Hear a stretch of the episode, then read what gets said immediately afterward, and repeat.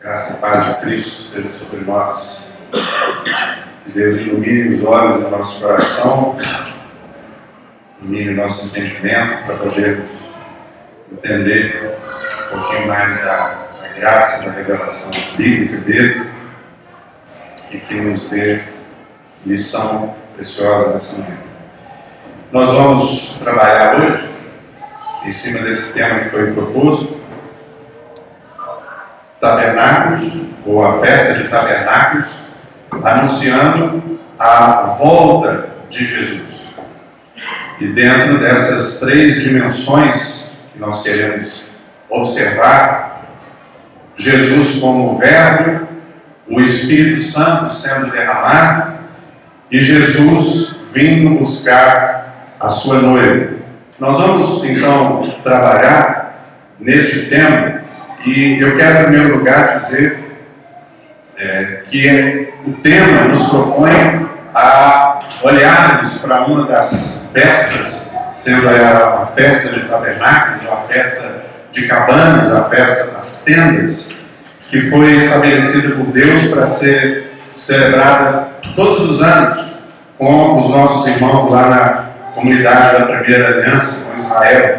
Então, nós vamos focar dentro dessa relação de Deus, dentro dessa ideia divina, é, não necessariamente, por causa do nosso tempo, não necessariamente na análise da festa em si, ou dos momentos, da parte litúrgica da festa, isso já tem sido falado, nós já ouvimos a respeito dessas características, e nem também vamos, não vou trabalhar aqui com os irmãos, vou me deter dentro do tema que nós estamos falando, então nós vamos abordar outras questões que o pastor já trabalhou aqui, da contemporaneidade da festa, e a questão se a festa deve ser guardada ou não pelos cristãos da nova aliança. Eu vou me deter na mensagem a respeito da volta de Jesus. Mas para falar da mensagem sobre a volta de Jesus também incluída na festa, eu quero dar uma introdução aqui com os irmãos é, bem rapidinho, vou dar uma corridinha, você me acompanha aí, porque eu quero chegar na parte principal que eu quero passar os irmãos essa manhã. É interessante que essas festas são celebradas ou são dadas a Deus, por Deus à comunidade de Israel cerca de 1400 anos antes de Cristo.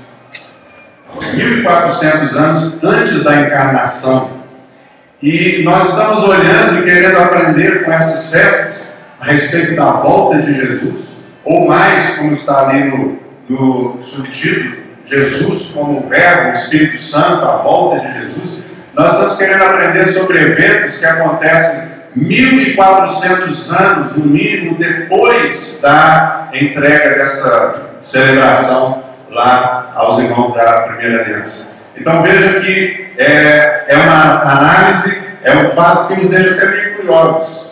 Como eu posso, como que um evento que acontece 1400 an anos antes da, da encarnação pode falar a respeito da encarnação de Cristo? Pode falar a respeito da descida do, da vida ou da habitação, do enchimento do Espírito Santo em nossa vida? E pode falar mais ainda, ele pode falar a respeito de um evento histórico e maravilhoso que vai ocorrer ainda dentro da nossa dimensão histórica, que é a segunda vinda de Jesus. Então, em 1400 anos, no mínimo, nós estamos olhando para a história e nós estamos querendo ver esse retrato profético do que Deus está falando, que, que Deus está revelando para nós através disso. Eu estou citando essa, essa esse aspecto temporal, né, de 1400 anos antes, e a gente agora 2000 depois de Cristo, e sabe-se lá mais quantos, quantos anos, ou décadas, ou sei lá, se Jesus não voltar daqui a 10, 20, 50, é, nós ainda vamos estar olhando para um evento já cumprido, mas ainda não cumprido. Né? Um evento que já aconteceu e também está para acontecer, que é a vinda de Jesus. Né? Jesus já veio e Jesus também vai vir. Jesus já está, mas Jesus também ainda não está. Então a gente está trabalhando dentro dessa visão. A, Essa mensagem então se torna uma mensagem, um anúncio escatológico, um anúncio a respeito do fim, um anúncio a respeito da consumação de todas as coisas, um anúncio do final dos tempos. E pensando isso, a gente pode entender também é, que Deus está regendo a história. E é isso que eu quero focar com os irmãos essa manhã. Nós olharmos para a história, nós olharmos para esse ato, olharmos para essa dimensão toda, e entendermos que a mente divina está regendo a história da humanidade. A mente divina está atuando de uma forma que a gente chama historicamente na salvação. A partir daquela é, queda do homem, criação e a queda do homem, começa esse processo que nós chamamos de história da salvação. Então, todo, toda a caminhada, tudo aquilo que Deus vai fazer durante a história. Então, é por isso que nós podemos olhar para esse tempo passado, para o tempo presente, para o tempo futuro e entender que Deus está regendo a história. O motivo pelo qual eu posso olhar para um evento antes da encarnação e dizer que esse evento antes da encarnação nos traz lições para hoje e nos traz lições para toda a nossa vida, é porque Deus rege a história. Deus está nos bastidores, entre aspas, que na verdade Ele está no trono, governando, regendo, mandando as nações, os reis, a história e levando aquele ponto culminante que vai ser a segunda vinda de Jesus Cristo. Esse tipo de visão nos ajuda a entender e a receber a aplicabilidade, como é que isso aplica dentro da minha vida hoje, estudando o que nós estamos estudando é, um senso de segurança, um senso de adoração, um senso maior de alegria, um senso maior de esperança, um senso maior de fé, por entendermos que há uma mente divina regendo a história, há uma mente divina regendo os povos, há uma mente divina regendo você, há uma mente divina regendo a igreja, há uma mente divina regendo as nações, há uma mente divina que, na verdade, ele não só planejou tudo, mas já executou tudo. Então, quando a gente percebe que a dimensão temporal, ela nos conta de um processo, ela fala de um processo de Deus trabalhando na história da humanidade, a gente consegue se ver dentro desse processo e a gente consegue fazer esse link com o que Deus nos deu ontem, com o que Deus está fazendo hoje e com o que Deus, o que Deus já fez, mas nós ainda não estamos, que é que está à nossa frente.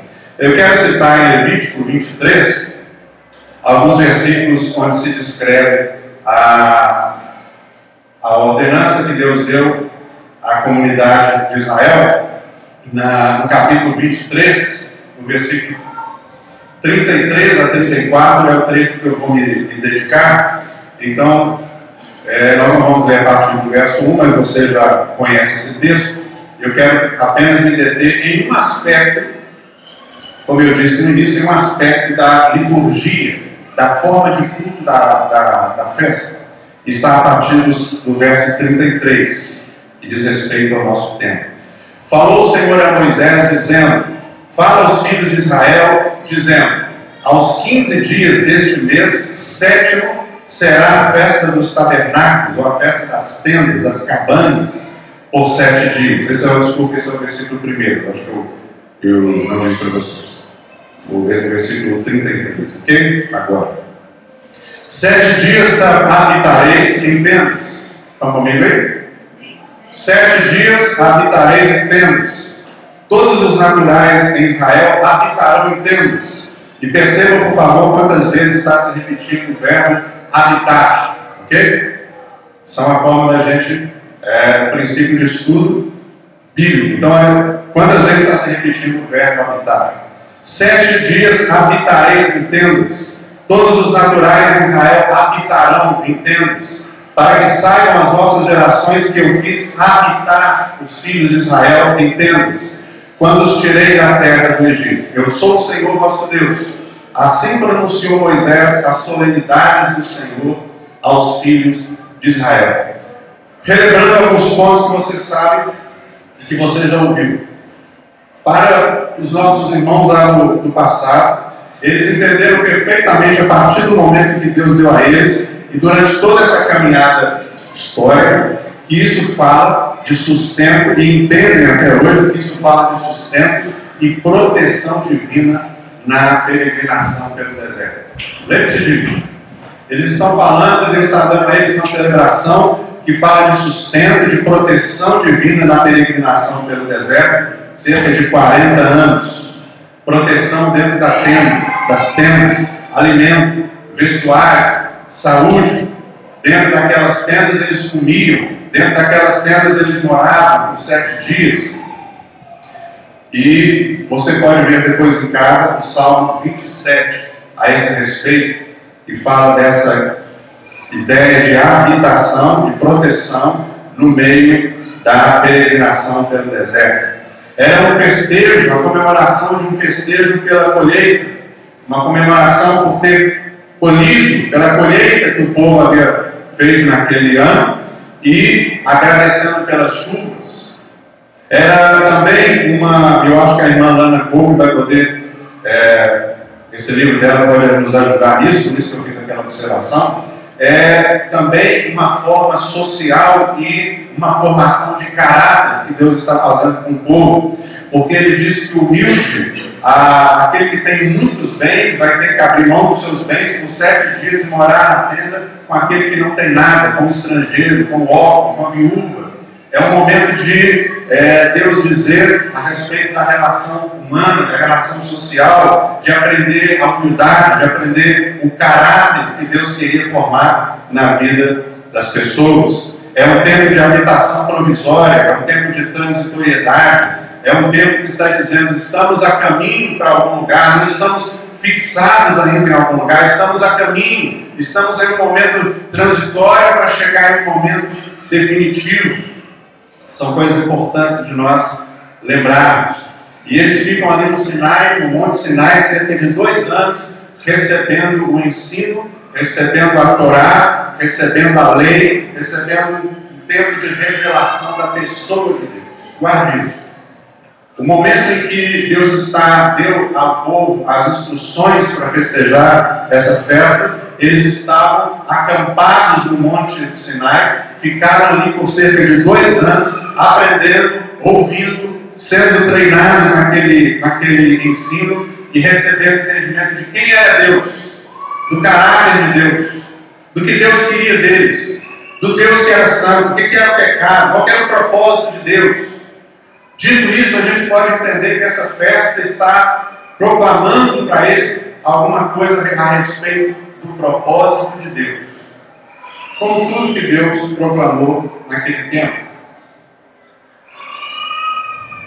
Deus está falando alguma coisa sobre o seu propósito.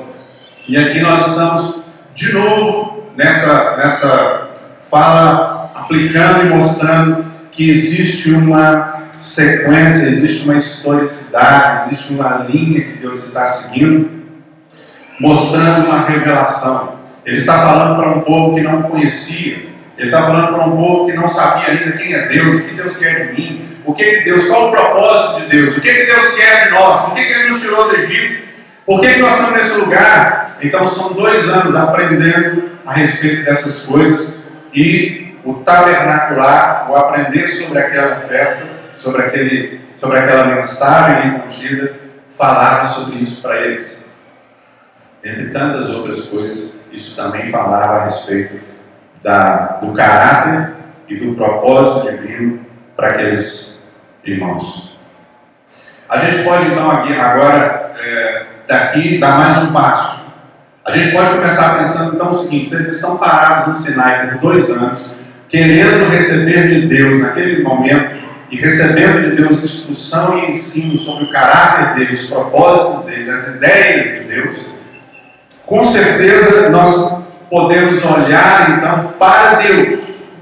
Nós podemos, podemos buscar em Deus esse intento, esse intento original que está sendo passado para o povo naquele momento, mas que antecede muito aquele momento. Por exemplo, eu quero dizer, se você lembra da criação, quando Deus coloca o homem na, no ambiente da, da, do jardim do Éden, E ele diz assim, diz assim o texto lá em Gênesis 2, você pode depois reler, Gênesis 2, Gênesis 3, é, Deus coloca o homem, Deus dá ao homem relacionamento dentro daquele ambiente, e Deus, depois que ele cai, o homem pega, a Bíblia diz que eles ouviram a voz do Senhor que andava no jardim na preparação do dia, e eles se esconderam da presença do Senhor Deus. Então, desde a criação, Deus está já nos mostrando uma coisa. O negócio dele, desculpa a expressão, né, entre aspas, o negócio de Deus, ao criar o homem na terra, é que a sua presença, que o ser humano ande com ele, que o ser humano esteja com ele, que nós estejamos com ele, que nós andemos com ele, e que, consequentemente, nós o conheçamos, saibamos, saibamos seu propósito para nós. E se a gente for percorrer toda a história da primeira aliança, todo o tempo, até agora e até no nosso futuro, nós vamos ver o que eu disse no início: Deus desenrolando um, um processo, um rolo se abrindo na história da salvação. E o que, que Deus está fazendo, mesmo após o pecado? Ele está dizendo à raça humana, para mim e você: eu estou trazendo vocês de novo a um relacionamento comigo. Eu estou fazendo reconciliação. Eu estou trazendo vocês para morar comigo de novo. Eu estou trazendo vocês para ficar comigo de novo. E eu estou dando a iniciativa. Ele sempre dá o primeiro passo. Ele sempre dá, faz a primeira, ele dá, ele faz a primeira ação. Então nós chegamos nesse momento, a gente pode, pode percorrer da criação até o tempo que eles estão lá no Sinai acampados. E lá no Sinai, veja comigo, por favor, Êxodo 25. Êxodo 25, vamos abrir lá rapidamente, versículo 8 e versículo 22, e depois você pode também ver o capítulo 29. Mas ele diz assim, quando ele está instruindo Moisés a construir a tenda lá no deserto. Ele diz assim: Me farão um santuário, aquela tenda, lembra? Árvore, santo lugar, santo dos santos. Vamos lembrar disso? Que Deus mandou Moisés construir lá no deserto. Então ele diz assim: Vocês me farão um santuário para que eu habite no meio de vocês. Vocês me farão uma tenda, vão colocar uma arca da aliança para que eu habite no meio de vocês. E o que vai acontecer quando o povo fizesse isso? Ele diz assim: Eu virei ali a ti. Guarde essas expressões. Guarde essas expressões. Eu virei a ti. Eu virei a ti e de cima do propiciatório, no meio dos querubins que estão sobre a arca do testemunho, falarei contigo a respeito de tudo que eu ordenar no tocante aos filhos de Israel. Deus está dizendo: olha, constrói a tenda, constrói lá, deu toda a, a arquitetura, né? deu todo o planejamento, todas as medidas, e ele falou assim: Eu estou dando a você essa tenda da aliança, estou dando a você o projeto para fazer isso para vocês me ouvirem, para eu morar com vocês, para eu vir e falar com vocês. O propósito divino permanece sendo estar conosco. Isso é impressionante, porque não precisa disso. Mas ele fala: Eu quero que vocês façam a tenda, não é para vocês terem a tenda, mas é para eu estar com vocês. Isso é importante da gente lembrar. E se a gente volta de novo àquele texto que lemos da festa, em Levítico 23, lembra que eu pedi para você observar quantas vezes aparece repetida a palavra habitar? Quando ele dá a instrução, ele fala assim: vocês vão habitar em tendas, todos os naturais habitarão em tendas, você e as vossas gerações que eu fizer habitar. Então Deus está, e parece que Deus está deixando aqui uma ênfase para nós na Escritura, que habitar estar com é o propósito dele para nós. Tanto que ele cria família, ele cria o homem em relação, ele anda com o homem e ele constrói para que o homem pudesse morar e habitar com ele.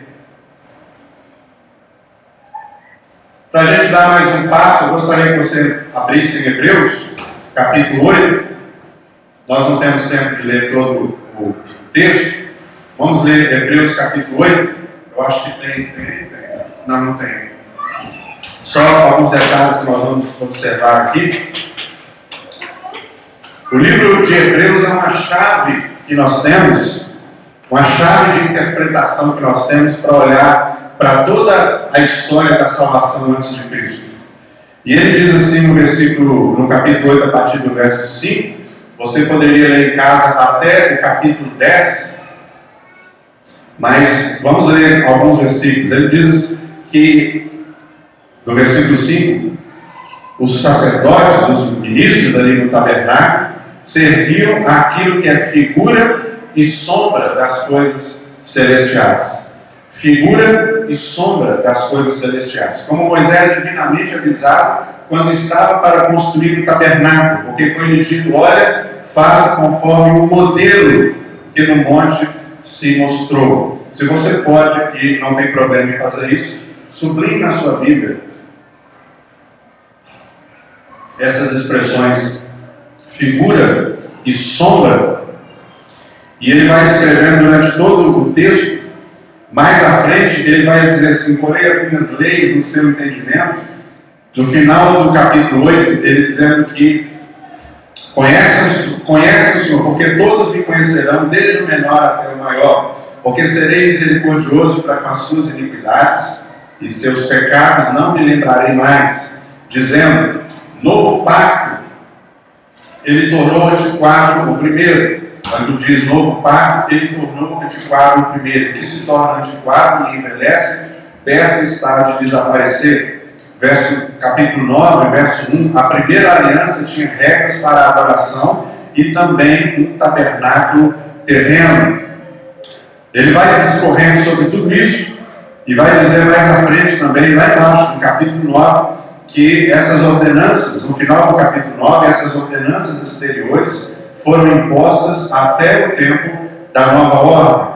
E no capítulo 10, no verso 1, ele vai dizer assim: a lei traz apenas uma sombra dos benefícios que hão de vir e não a realidade. Novamente, se você tem liberdade de fazer isso, grite as duas palavras: a lei traz apenas uma sombra, sombra dos benefícios que hão de vir e não a realidade.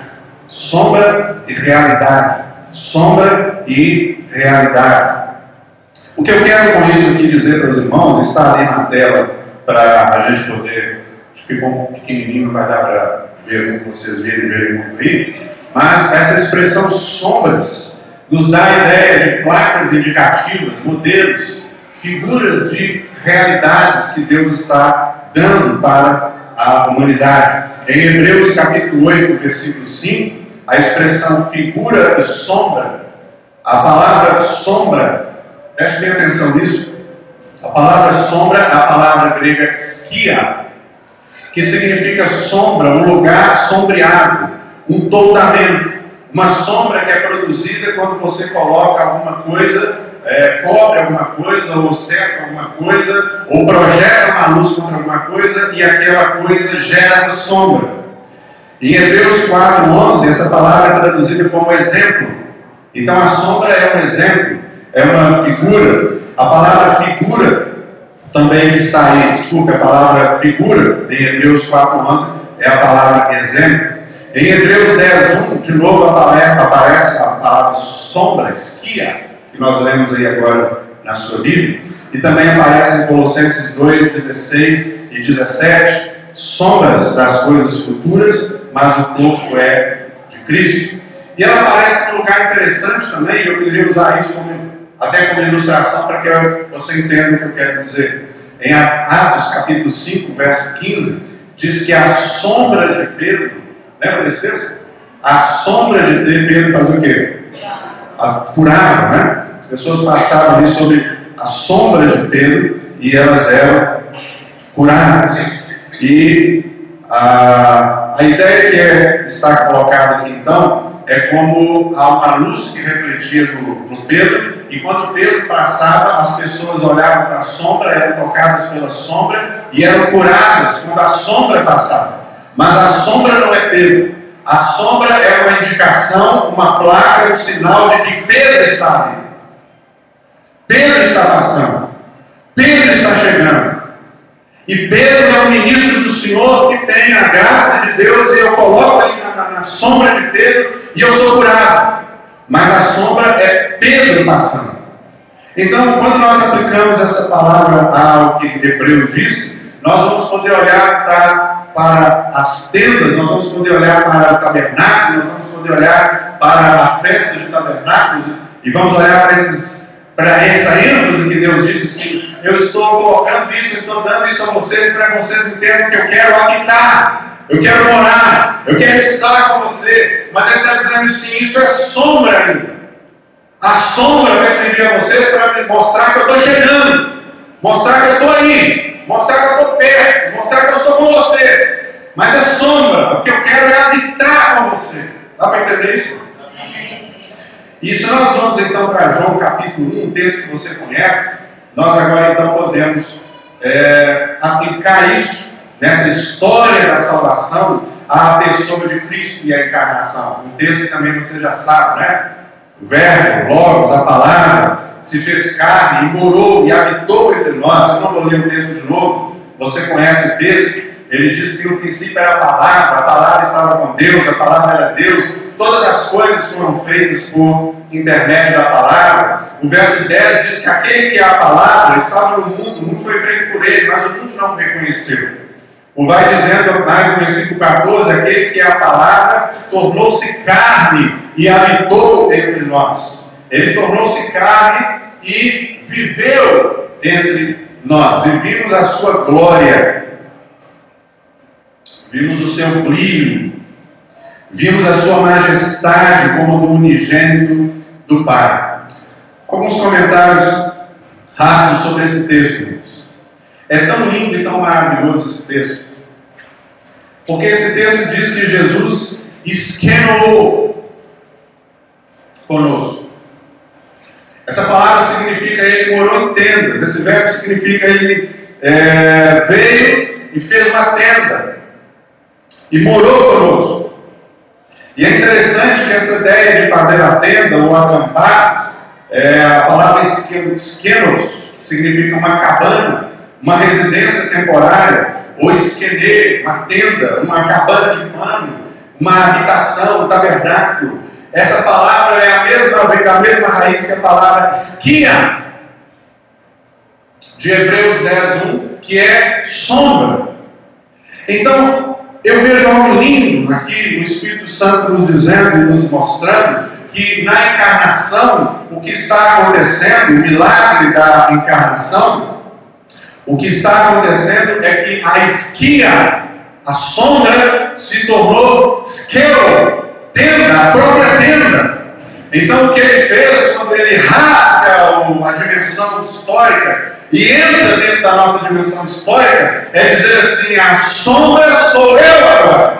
E ele rasga tudo e diz assim: Eu sou a luz que vive ao mundo e ilumina todo homem. Não diz isso no texto. Porque quando a luz chega, a sombra ela dissipa. A ideia aí muito nossa quando falamos que a luz dissipa as trevas é pensar no reino das trevas isso não está necessariamente errado, mas o contexto me parece que João está dizendo o quando a luz chega, ele tira a sombra, os homens não vivem mais na sombra, os homens agora vão viver na realidade. Antes era a sombra, agora ele é a realidade. Antes é a esquia, a sombra, agora é a esquelo, é a realidade, é o Deus que se fez carne e morou entre nós, é o Deus homem, é o homem Deus. Deus chegou tão perto de nós, Deus chegou tão pertinho, mas tão pertinho, que estando está comigo, que ele virou gente. Que ele habitou, mas ele habitou de tal forma dentro da história humana, que ele chega e diz assim: Eu sou agora exatamente um ser humano. Esse ser que está na terra, chamado Jesus Cristo, é uma tenda viva. Não é mais a sombra que a tenda projetou, não é mais eu estou perto, eu estou aqui, eu estou governando, não é mais apenas uma esperança de que Ele está nos guiando, mas Ele está dizendo: Eu estou guiando, eu entrei, eu estou dentro agora, eu sou gente, eu sou homem, Deus, Deus homem, eu estou habitando com vocês dentro dessa dimensão histórica. A Bíblia diz que é a plenitude dos tempos que chega com Cristo, que chega ali na encarnação. Ele é luz e a luz resplandece nas trevas. Nós lembramos, por exemplo, de Jesus dizendo em João 14, 6, eu sou o caminho, eu sou a verdade. A ideia de verdade aí não é tanto de, é o contrário de mentira. A ideia de verdade aí eu sou a realidade.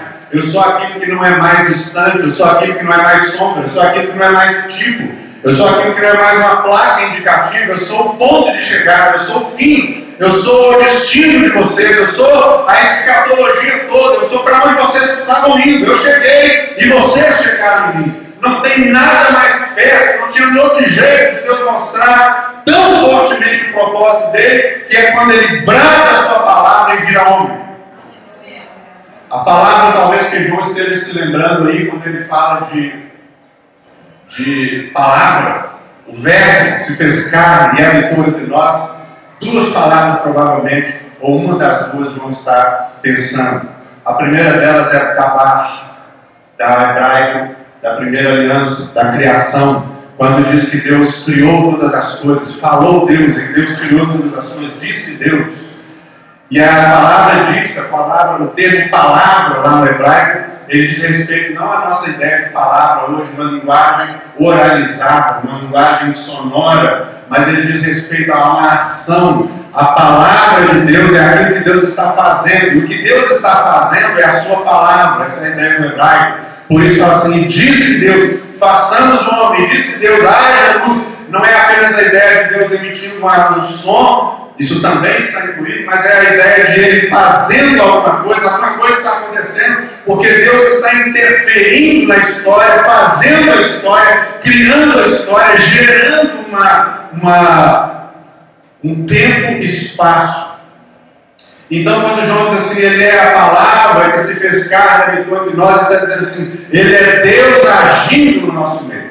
Ele é Deus que entrou para agir dentro da criação. Ele é Deus que entrou para poder mudar a vida humana. Ele é Deus que entrou não apenas oralmente, não apenas agora como anúncio, como querido, mas ele entrou agora agindo dentro da história humana, mas não agindo como ele agia mais, agora ele age encarnado. E a palavra também logos, que é uma palavra ampla na língua grega, que significa raciocínio, comunicação, doutrina, assunto pregação, notícia, tratado, discurso.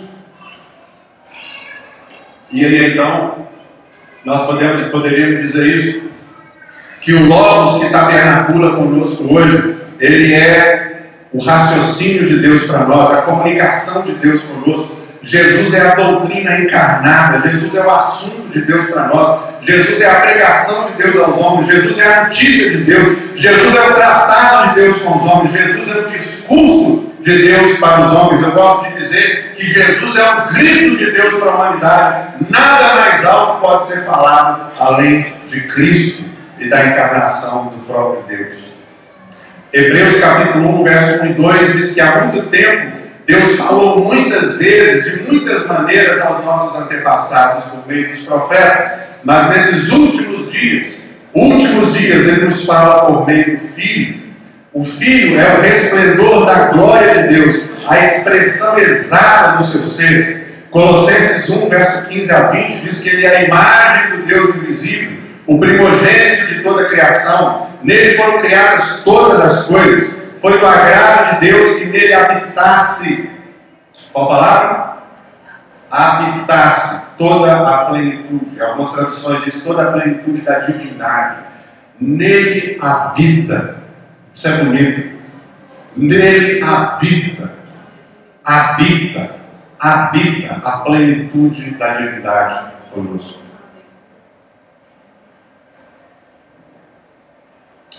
Jesus vai à festa comemorada em Jerusalém, um pouco tempo antes dele ser crucificado, e é muito é, significativo que quando ele está no meio daquela festa, um dos rituais que eram feitos, um dos ritos que eram feitos é que os sacerdotes pegavam em vasilhas de prata água e eles vinham caminhando e cantando os Salmos 116, 117, leia 118 para você ver.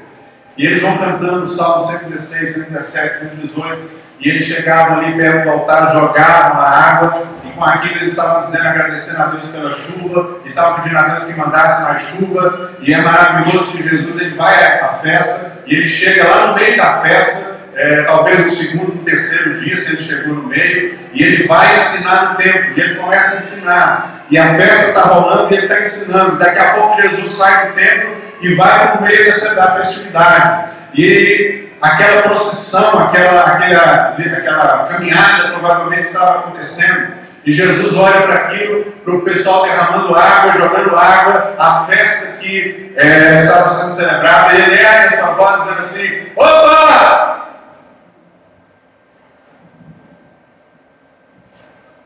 A luz entrando e dissipando a sombra. Diz assim: A água sou eu! E quem crê em mim, como diz a Escritura, do seu interior fluirão rios de águas vivas. A verdadeira luz que vindo ao, ao mundo ilumina todo mundo. Eu sou, eu sou, diz Jesus, a água viva. Quem crê, ele diz, do seu interior fluirão e diz a Escritura que ele estava se referindo ao Espírito Santo que ia receber aqueles que nele crescem. E aqui é a penúltima coisa antes de nós encerrarmos. Primeira da penúltima. Primeira da, da, da, das últimas. Penúltima. É o Espírito Santo. O Espírito Santo, uma outra festa era celebrada, que era a festa de Pentecostes. E o Espírito Santo, no dia dessa festa, em Jerusalém, onde novamente está sendo celebrada. A igreja está lá depois da ressurreição de Jesus, vocês lembram disso, Atos capítulo 1, capítulo 2. E dentro daquela festa, o Espírito Santo vem e enche a igreja. E é maravilhoso porque se você retrocede, pega João 14, João 15, João 16, nós não temos tempo de ver aqui, mas vem em casa. Porque Jesus vai dizer para os discípulos assim: olha, está chegando a hora. É pouco antes da sua crucificação isso. E ele está dizendo assim: Eu vou para o Pai, mas eu vou deixar outro, vou enviar outro, não diferente de mim, mas igual a mim, da mesma essência que eu. Na verdade, deixa eu parafrasear: Jesus estava dizendo assim: Eu vou enviar a mim mesmo. Eu vou, mas vou voltar. Lembra que é possível? Talvez ele não estivesse referindo a sua segunda vinda ainda. Apesar de que a sua segunda vinda já é a primeira. Já começa no primeiro. Mas provavelmente ele estava dizendo assim: Eu vou, mas vou voltar. E eu vou voltar como Espírito de Deus, a terceira pessoa desse ser triuno maravilhoso, que agora vai morar dentro de vocês.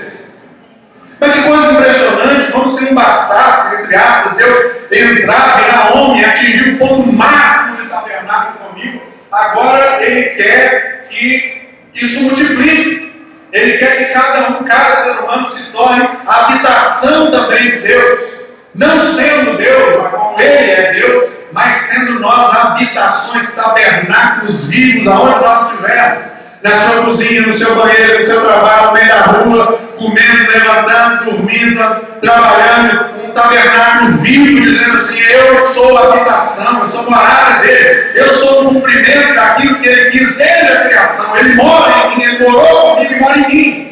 E dentro daquele dia, dentro daquela festa, eles são cheios do Espírito Santo. Você sabe que Paulo vai nos ensinar, dizendo que nós somos o templo, a habitação, a morada do Espírito Santo. E hoje nós andamos nesse deserto e Ele nos protege, Ele nos revela, Ele habita conosco. Ele, da mesma forma que proclamou lá na primeira aliança, Ele está dizendo para nós: Olha, a hora eu vou sustentar você no meio do deserto, na sua caminhada. Eu vou estar com você, eu vou te dar comida, você vai morar comigo, você vai morar, eu vou ensinar você um caráter, eu vou transformar o seu caráter, eu vou imprimir em você a humildade, eu vou imprimir em você a simplicidade do caráter de Cristo. Eu vou imprimir em você a minha palavra, eu vou proteger você no meio do deserto, eu serei a sua tenda, eu serei a sua sombra, eu serei seu refúgio, eu serei sua proteção, eu serei tudo para você, aonde você estiver. E eu quero encerrar em Apocalipse. Significativo demais que na festa de Pentecostes, no dia da festa de Pentecostes, quando o Espírito Santo vem multiplicar os tabernáculos, ele vai dizer assim, Pedrão, Pedrão vai dizer assim, o que está acontecendo aqui, moçada, é o que foi profetizado. Nos últimos dias derramarei do meu espírito sobre toda a carne. Nós não vamos viver os últimos dias, nós já estamos vivendo os últimos dias. O, o tempo do fim chegou com a encarnação, morte e ressurreição de Cristo derramado no Espírito. Nós já estamos num tempo escatológico, num tempo sobre o fim de todas as coisas. E vamos a Apocalipse 1. A plenitude já está no nosso meio. Mas a plenitude ainda não atingiu o cosmos. A plenitude ainda não atingiu toda a raça humana como precisa atingir. Entende isso? Então, Apocalipse 1 diz que nós temos a revelação de Jesus Cristo. Vamos pular para o versículo 12. A revelação é de Jesus Cristo. Guarde isso quando você for ler o Apocalipse. Apocalipse não é revelação do fim do mundo. Apocalipse é revelação de Jesus Cristo. Da pessoa dele e daquilo que ele fala. E aí, no versículo 12 e no versículo 13, leia comigo aí na sua Bíblia, nós vamos ler, encerrando aí Apocalipse, alguns versos. Abra comigo e veja. Apocalipse capítulo 1, verso 1 e verso. Capítulo 1, verso 12 e verso 13. Ah, está lá na tela. Obrigado. Vamos ler lá. Voltei para ver quem falava comigo. E ao voltar-me, vi sete candeeiros de ouro. Verso 13. Aonde? No meio do candeeiro. Aonde? E os candeeiros, e depois a, você sabe que vai ver a descrição das igrejas, ele vai mandando uma carta para todas as igrejas.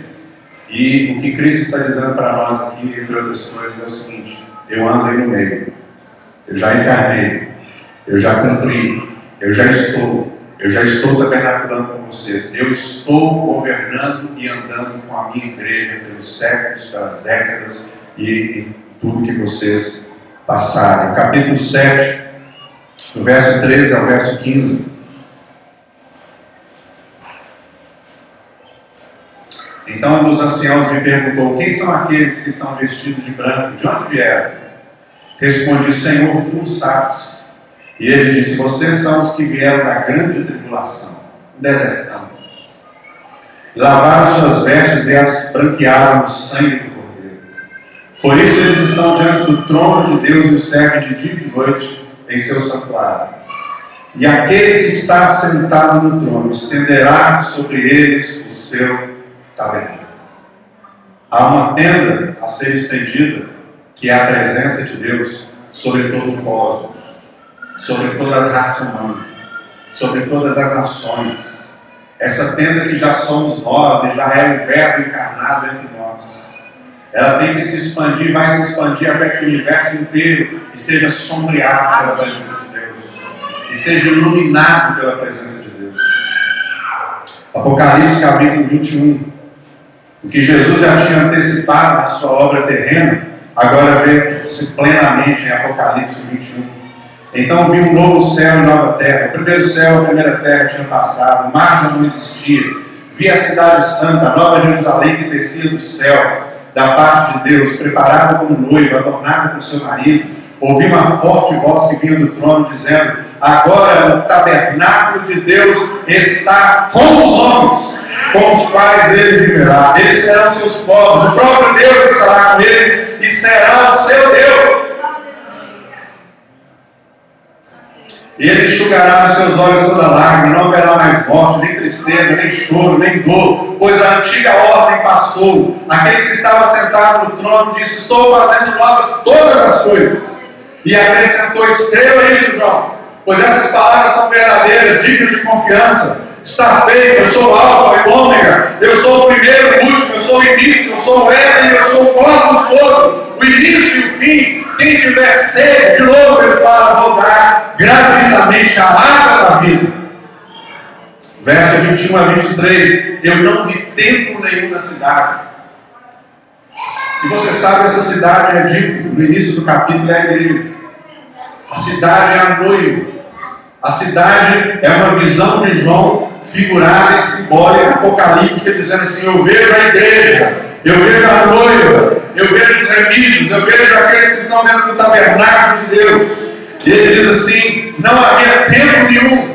Por que não havia tempo nenhum? Porque eles são, porque Deus é o seu tempo. O verso 23 diz: A cidade não precisa de sol nem de lua para brilhar sobre ela, pois a glória de Deus ilumina e o cordeiro sua candeia. O capítulo 22, verso 17. Vamos encerrar nesse texto. Você pode pensar, mas eu sei, Marconi, você não falou tanto da segunda vida. Porque, na verdade, meu objetivo com você foi falar daquilo que é a essência da segunda vida. E não discutir e pensar ainda, por enquanto, sobre a segunda vinda. Como será? Como acontecerá? Mas é mostrar para você que a segunda vinda é um tabernacular de Deus com todo o cosmos, com toda a raça. É um cumprimento do propósito eterno de Deus desde o Éden. E é aquilo que nós já estamos antecipando, já estamos vivendo. O Espírito e a noiva, vamos ver juntos? O Espírito e a noiva dizem vem. Toda aquele que diga vem.